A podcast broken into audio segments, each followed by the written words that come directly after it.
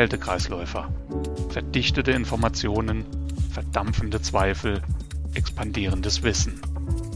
Der Podcast für alle, die Überhitzung cool finden. Herzlich willkommen zum Kältekreisläufer. Heute mit meinem Kollegen Norbert Platz und wir werden über Ölrückführung in kommerziellen Kältesystemen sprechen. Norbert, herzlich willkommen. Vielen Dank für die Einladung, Jörg. Sehr gern. Ja, äh, Norbert, dich kennen die meisten, die den Kältekreisläufer hören, schon. Du warst schon einige Male bei Episoden dabei. Würdest du dich trotzdem ganz kurz nochmal vorstellen, bitte? Ja, sehr gerne. Ich äh, arbeite bei Danfoss im Bereich Global Applications. Ähm, Schwerpunkt ist äh, hierbei äh, einerseits äh, Commercial Kälte, äh, also Kleinkälte, wenn man so möchte. Und ähm, äh, der zweite und größte Teil ist Software, also Cool Selector, Berechnungssoftware, Auswahlsoftware. Ähm, ist eins meiner Hauptarbeitsschwerpunkte geworden. Dennoch hast du ja ganz viel Erfahrung in anderen Bereichen der Kältetechnik, nicht nur die Berechnung, sondern halt eben auch wirklich bis hin zu äh, Öl an den Händen, was ja ein schöner ein schöner Weg ist, wieder zurück in die, äh, in dieses Thema, über das wir heute sprechen, Öl. Also Dankeschön für die, für die kurze Vorstellung von dir selbst. Zurück aufs Öl kommend. Ja, Öl brauchen wir ja im Kältemittelkreislauf, um den Verdichter zu schmieren. Aber ich meine, wenn es nur im Verdichter drin ist, warum sprechen wir denn dann überhaupt über irgendeine Ölrückführung aus dem System? Ja, ganz einfach. Jeder Verdichter, jede Maschine, die äh, Öl zur Schmierung äh, beinhaltet, äh, tendiert dazu, Öl äh, auch äh, zu verlieren. Ähm, hier in diesem Fall natürlich weniger nach außen, aber nach innen. Ähm, beim Auto kennt man das, dass ein gewisser Ölverlust da sein kann, Ölverbrauch.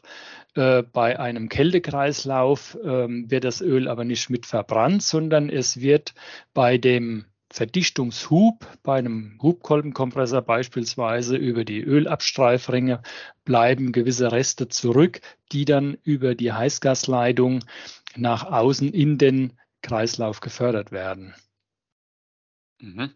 Und das ist wahrscheinlich auch bei anderen Verdichterbauarten so. Also nicht nur beim Hubkolben, sondern auch bei, bei Scroll und Schrauben und so weiter. Auch, auch Rotationsverdichter, also Rollkolben, die fördern wahrscheinlich alle eine gewisse Menge Öl raus über die Druckleitung. Das ist richtig. Wie viel, wie viel ist das denn so? Also so, so als Idee. Um, kannst du das irgendwie ein hm. bisschen greifbarer machen?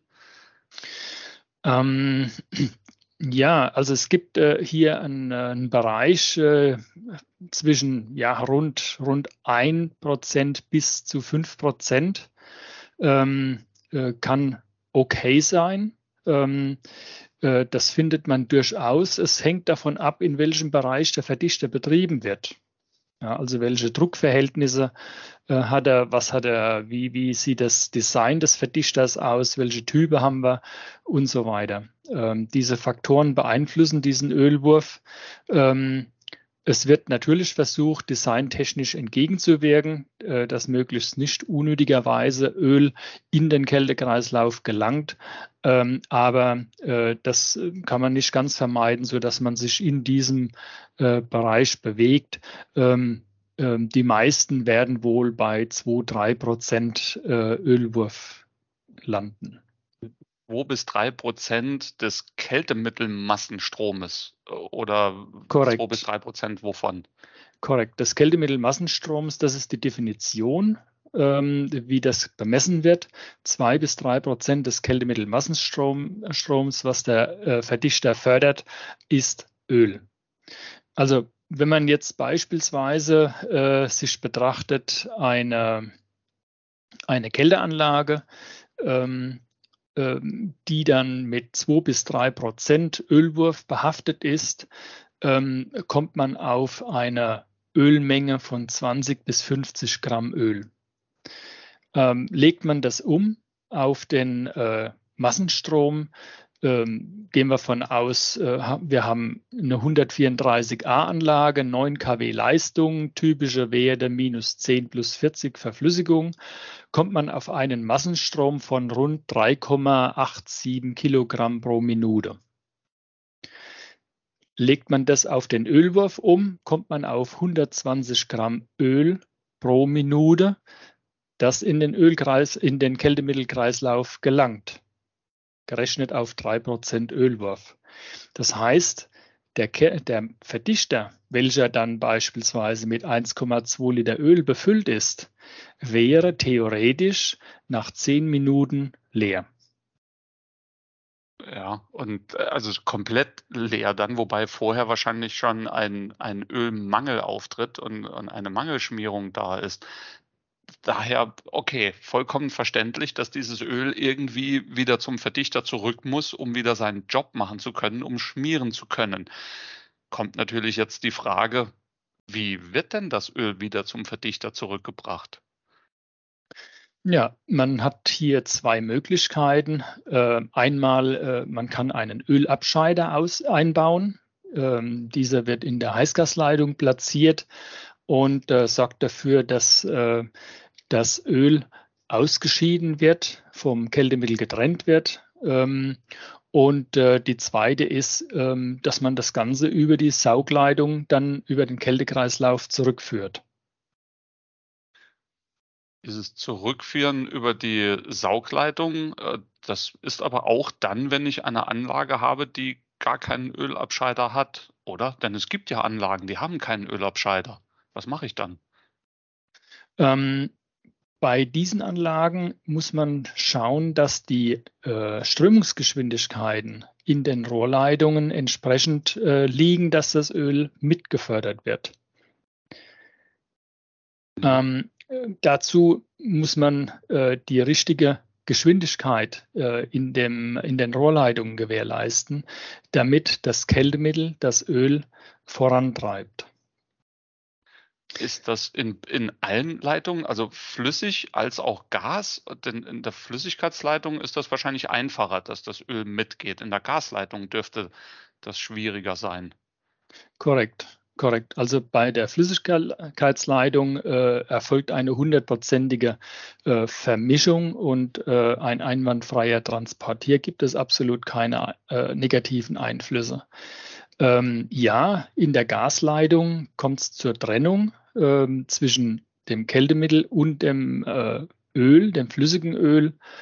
Und äh, in diesen Gasleitungen muss man darauf achten, dass das Gas mit einer ähm, genügenden Geschwindigkeit unterwegs ist, um ähm, das Öl vor sich herzutreiben. Also das Öl ähm, zu bewegen und äh, darüber dann über den Kreislauf wieder zurückfördert.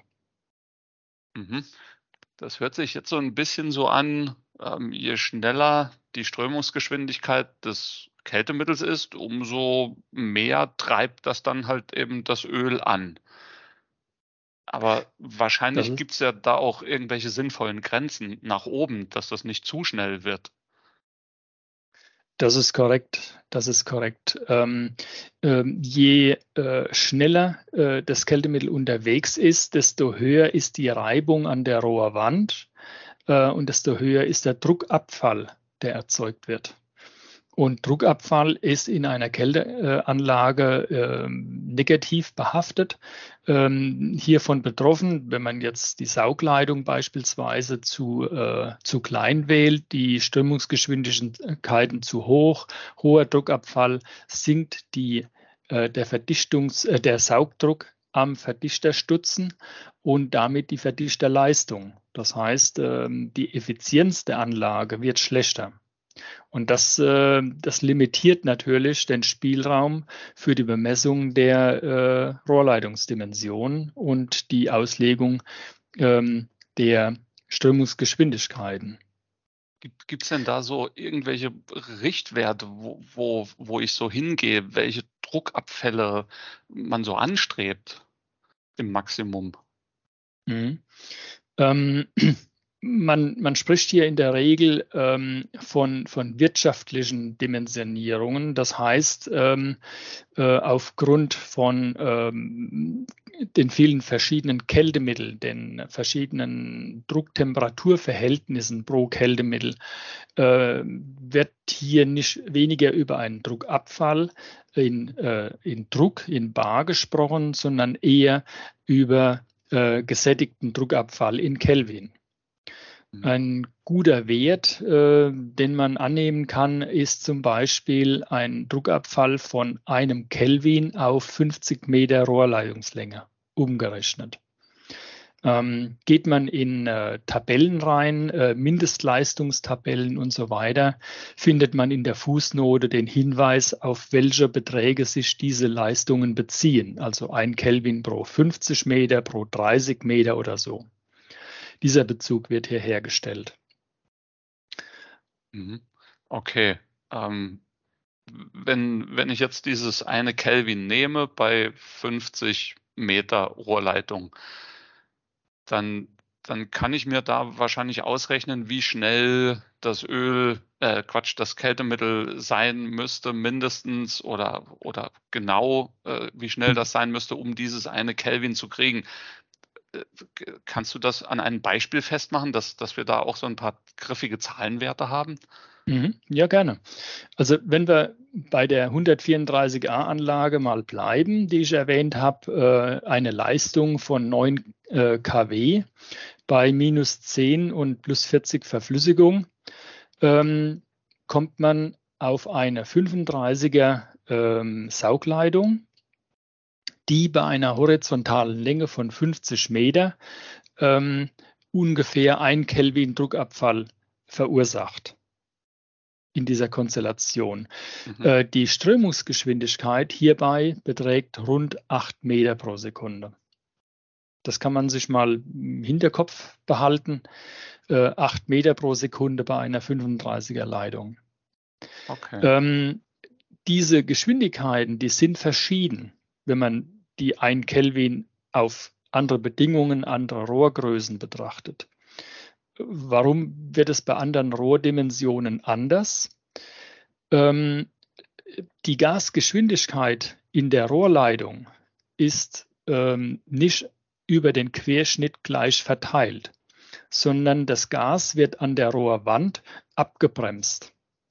Und dadurch strömt das am Randbereich langsamer als in der Mitte. Und wenn ich diesen Querschnitt des Rohres nun größer mache, dann kann ich das Gas in der Mitte schneller strömen lassen und erreiche erst zu einem späteren Zeitpunkt am Rand wieder den Druckabfall im Vergleich zu der kleinen Leitung. Und das hat zur Folge, dass wenn man jetzt dieses Rechenspiel mal macht für verschiedene Rohrquerschnitte und äh, schaut, okay, welche Strömungsgeschwindigkeit kann ich denn äh, bei verschiedenen Dimensionen fahren, um auf einen Kelvin gesättigten Druckabfall zu kommen, ähm, dann äh, liegt man hier bei äh, einer 18er Saugleitung. Nehmen wir die gleichen Betriebsbedingungen wieder an wie vorher. Ähm, auf äh, 5,5 Meter pro Sekunde und erst dann hätte man ein Kelvin Druckabfall auf 50 Meter umgelegt. Ähm, das kann man sehr schön äh, nachvollziehen, selbst ausprobieren in dem erwähnten äh, Programm Cool Selector gibt es ein Rohrleitungsberechnungstool und äh, dort kann man äh, auf einfache Weise dann den, äh, die Leistung so lange anpassen, bis man bei einem Rohr, was man betrachten will, ein Kelvin Druckabfall als Rechenergebnis erhält. Mhm. Macht man das Ganze bei einer 54er Leitung, ähm, kann man auf 11,5 Meter hochgehen. Und man hat aber auch da dann nur dieses eine Kelvin Druckabfall. Also ähm, ein Daumenwert ähm, äh, in einer Saugleitung sollte man nicht über so viel Meter pro Sekunde gehen. Ähm, das stimmt hier nicht. Man muss wirklich äh, die äh, Dimensionen betrachten, das Kältemittel, von dem man spricht, und man muss das dann ähm, hier im Einzelfall bestimmen. Du hattest auch gerade etwas erwähnt mit den 50 Metern. Da hast du ein Wort benutzt davor. Das bringt mich jetzt zu einer Frage, weil du sagtest 50 Meter horizontale Länge. Das, was du gerade erwähnt hast, gilt das für alle Leitungen? Also egal ob horizontal oder vertikal oder gibt es da Unterschiede? Und vertikal gehe ich davon aus, Steigleitung berghoch, denn bergunter läuft das Öl wahrscheinlich eher alleine. Das ist richtig. Also das gilt für ähm, äh, natürlich nicht für Steigeleitungen, ähm, wie wir in, dem, äh, in der Ausbildung gelernt haben, werden horizontale Leitungen sogar nicht mal horizontal, sondern mit leichtem Gefälle verlegt.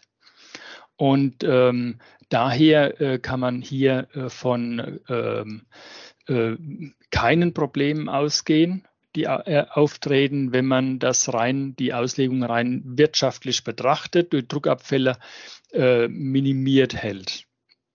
Bei Steigeleitungen ähm, jedoch ist es wichtig, das Öl äh, über, den, ähm, über die Höhendifferenz zu fördern. Man muss es nach oben fördern. Da ist keine Eigenleistung, im Gegenteil, es wehrt sich noch und will in die andere Richtung. Insofern ist man gezwungen, eine Mindestgeschwindigkeit zu gewährleisten, damit das Öl gefördert wird. Ähm, und ähm, hierzu äh, kann man natürlich Abstand nehmen von dem einen Kelvin. Das ist dann quasi irrelevant. Wichtig ist, dass man äh, das Öl gefördert bekommt in allen Situationen, auch zum Beispiel, wenn, die, wenn das System in Teillastbetrieb äh, gehen äh, würde. Ja, das gibt es ja auch, leistungsgeregelte Systeme. Und ähm, das muss man dann separat betrachten. Es mhm. gibt hierzu ähm, Berechnungsmethoden, die man zugrunde legen kann. Es wurden umfassende Untersuchungen in der Vergangenheit gemacht. Ähm, es gibt einen, den ich hier herausheben möchte. Ähm, äh, der Herr äh, Kogorowski, der 1969 in Berlin im Rahmen seiner Dissertation untersucht hat, wie schnell Öl in einer Steigleitung fließt. In, den, in, der, in dem Ergebnis äh, konnte man natürlich äh, nicht nur äh, sehen, wie schnell ist das Öl unterwegs, sondern auch, äh, welche Strömungsgeschwindigkeiten benötigt man, um das Öl überhaupt fördern zu können. Und zu welchen mit, mit, mit die Korrelation äh, zwischen ähm, der, der Gasgeschwindigkeit und der Ölgeschwindigkeit und verschiedenen Öltypen und so weiter. Also das ist sehr, sehr umfangreich äh, schon betrachtet worden. Es gab später noch weitere Arbeiten zu diesem Themenbereich. Und ähm, es hat sich hier eine Methode durchgesetzt und bewährt, ähm, äh, die auch im Cool-Selektor äh, zur Anwendung kommt. Ähm, und ähm, insofern ähm, bekommt man hier auch noch eine gute Unterstützung, um diese ähm, recht komplexe Betrachtungsweise hier durchzuführen. Was? Wenn ich, wenn ich gerade mal da einsteigen darf, es wird aus, aus Interesse, du sagtest, es wurde untersucht, wie schnell sich das Öl bewegt und wie groß der Geschwindigkeitsunterschied ist auch zu dem Kältemittel, zur Kältemittelströmung selbst. Wie schnell fließt denn das Öl in einer Steigleitung im Schnitt? Hast du da Werte im Kopf? Ähm, es sind nur wenige Zentimeter pro Minute. Oh, okay. Das ist erstaunlich, erstaunlich langsam. Und ähm, es, es, es, wurden, es wurden hier ähm, Untersuchungen späterhin durchgeführt und äh, Tests gemacht, äh, wenn man äh, die Berechnungsmethoden, die mm, angewendet werden derzeit und in vielfältigen Literaturen, in Tabellen nachzulesen sind in den Ergebnissen, anwendet und man reduziert die Leistung unter diese Werte, ähm, kommt es äh, zum Stillstand vom Öl. Also das, diese Punkte, die sind recht gut bekannt. Ähm, bewegt sich das Öl, sind das Geschwindigkeiten im Bereich von, ähm, von, von zwei Zentimeter, ähm, ähm, drei Zentimeter, vier Zentimeter maximal. Aber dann muss man schon sehr viel Öl unterwegs haben und sehr hohe Geschwindigkeiten haben. Insofern spricht man dann, um zurückzukommen auf die Steigeleitung, Mindestgeschwindigkeiten. Ähm, ähm, das sind wirklich ähm, Schnecken, die da hochklettern äh, in der Leitung und dadurch kommt es zu einer zeitverzögerten Rückführung des Öls. Also man muss eine Mindestlaufzeit der Anlage gewährleisten. Also zusätzlich zu der Mindestgeschwindigkeit muss man berücksichtigen, dass das Öl, wenn das unten anfängt hoch zu klettern in der Steigeleitung und soll jetzt ein Meter, zwei Meter hochklettern, muss man dem so lange Zeit geben, plus eigentlich nochmal die gleiche Zeit, damit die gesamte Ölsäule, die da jetzt drin ist, komplett nach oben kann. Das sind jetzt die Ölgeschwindigkeiten. Also das ist wirklich verblüffend langsam und da ist sehr gut nachvollziehbar, dass da Mindestlaufzeiten der Anlage da sein müssen. Wie sieht es denn mit den Strömungsgeschwindigkeiten des Kältemittels aus? Ja, ähm, interessanterweise liegen wir mit den 1 Kelvin äh, wirtschaftlichen Geschwindigkeiten auch in der Steigeleitung gar nicht mal so schlecht. Ähm, das kann man auch in der Praxis beobachten, dass Steigeleitungen häufig nicht, ähm, nicht kleiner oder nicht deutlich kleiner ausgelegt werden müssen, um das Öl zu fördern. Bei einer 35er Leitung, wie in unserem Beispiel, äh, genügen genügen viereinhalb Meter pro Sekunde als Mindestgeschwindigkeit, die man dann aber nicht mehr unterschreiten sollte, um das Öl nach oben zu bewegen. Bei einer 18er Leitung ähm, sind es ähm, gut drei Meter pro Sekunde. Bei einer 54er Leitung muss man dann natürlich etwas schneller unterwegs sein. Da sind es knapp sechs Meter pro Sekunde. Und so verändert sich das ähm, und ähm, äh, ähm, je größer die, der Querschnitt, und da kommen wir wieder zum gleichen Thema wie, wie zuvor in der horizontalen, äh, durch die ungleichmäßige Strömungsverteilung des Gases ähm, kommt es zu unterschiedlichen Strömungsgeschwindigkeiten, wenn ich die äh, Rohrquerschnitte äh, größer oder kleiner mache. Danke, interessante Info. Sollte sich jetzt aber jemand gerade nicht vielleicht gemerkt haben, welche Mindestströmungsgeschwindigkeiten in einer Steigleitung vorliegen müssen für einen bestimmten Rohrdurchmesser oder andere Rohrdurchmesser haben als die, die du gerade erwähnt hattest, wo bekomme ich diese Werte her? Wie hoch die Mindestströmungsgeschwindigkeit sein muss, um Öl zu fördern in einer Steigleitung? Ja, also wir haben äh, äh, vor kurzem äh, im Cool Selector eine, ein neues Modul hinzugefügt. Ähm, es gibt hier unter der Rubrik ähm, gewerbliche Anwendungen ähm, eine, ähm, eine Anwendung, nennt sich Steigeleitungen. Und ähm, in diesem Modul kann man ähm, die Leistungen eingeben, entweder ähm, gleichbleibende Leistungen oder auch Teillasten, wenn man, man Teillasten fährt.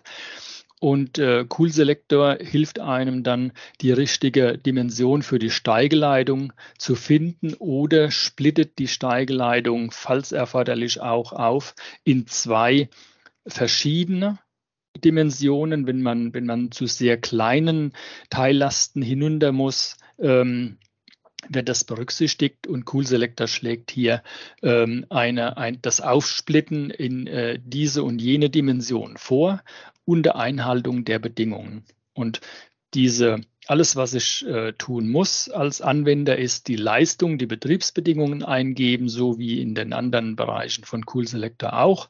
Und der Rest wird gerechnet und kommt dann zur Anzeige. Man sieht dann also im Ergebnis, ähm, was ist die aktuelle gerechnete Geschwindigkeit und was ist aber ähm, die Mindestgeschwindigkeit. Das heißt also auch die Beurteilung, wie weit bin ich denn weg von dem Mindestmaß, wird hier auch angezeigt. Kleine Anmerkung noch zur, zur ähm, Sicherheit hierbei. Ähm, wir sind bei den äh, Berechnungen, ähm, haben wir eine Sicherheitsmarge noch on top gegeben, dass man nicht mit dem Ergebnis, wenn man gerade auf der Kante ist, auch wirklich an, dem, an der untersten Kante arbeitet, sondern dass auch da noch ein kleines bisschen Luft ist, so fünf, maximal zehn Prozent. Jetzt würde ich trotzdem nochmal gerne zum Ölabscheider zurückkommen. Denn äh, das sind ja doch schon einige Dinge, die ich beachten muss hier, die du erwähnt hast, damit das Öl wieder zurückkommt. Wenn ich aber einen Ölabscheider hinter dem Verdichter in die Druckgasleitung baue, ja, dann nehme ich das Öl doch aus dem Druckgas raus und dann muss ich mich doch nachher um all das, was du erwähnt hast, nicht mehr kümmern, oder? Das wäre schön. Das wäre schön, das würde uns das Leben vereinfachen. Ähm, aber nein, leider nicht, denn die Abscheidegüte beträgt keine 100 Prozent. Es, äh, äh, selbst wenn, wenn nur 0,5 Prozent oder weniger Öl in den Kreislauf gelangt, dann habe ich über die Zeit, der, die Betriebszeit der Anlage, bekomme ich dennoch das Öl ins System. Es ist nicht gleichzeitig eine so hohe Umlaufmenge vorhanden, ähm, was weitere Vorteile noch äh, mit sich bringt. Ähm, aber dennoch muss ich diese kleine Menge auch irgendwo wieder zurückführen. Das war, finde ich, ein sehr schöner Abschlusssatz, dass auch bei Anlagen mit Ölabscheidern trotzdem sichergestellt werden muss, dass sich Öl nirgendwo ansammelt, dass Öl zurückgeführt werden muss. Also vielen Dank für die interessanten Infos, Norbert. Vielen Dank für diese Einblicke. Herzlichen Dank an dich, herzlichen Dank an alle, die uns zugehört haben und bis zum nächsten Mal. Immer unterkühlt entspannen. Danke. Tschüss.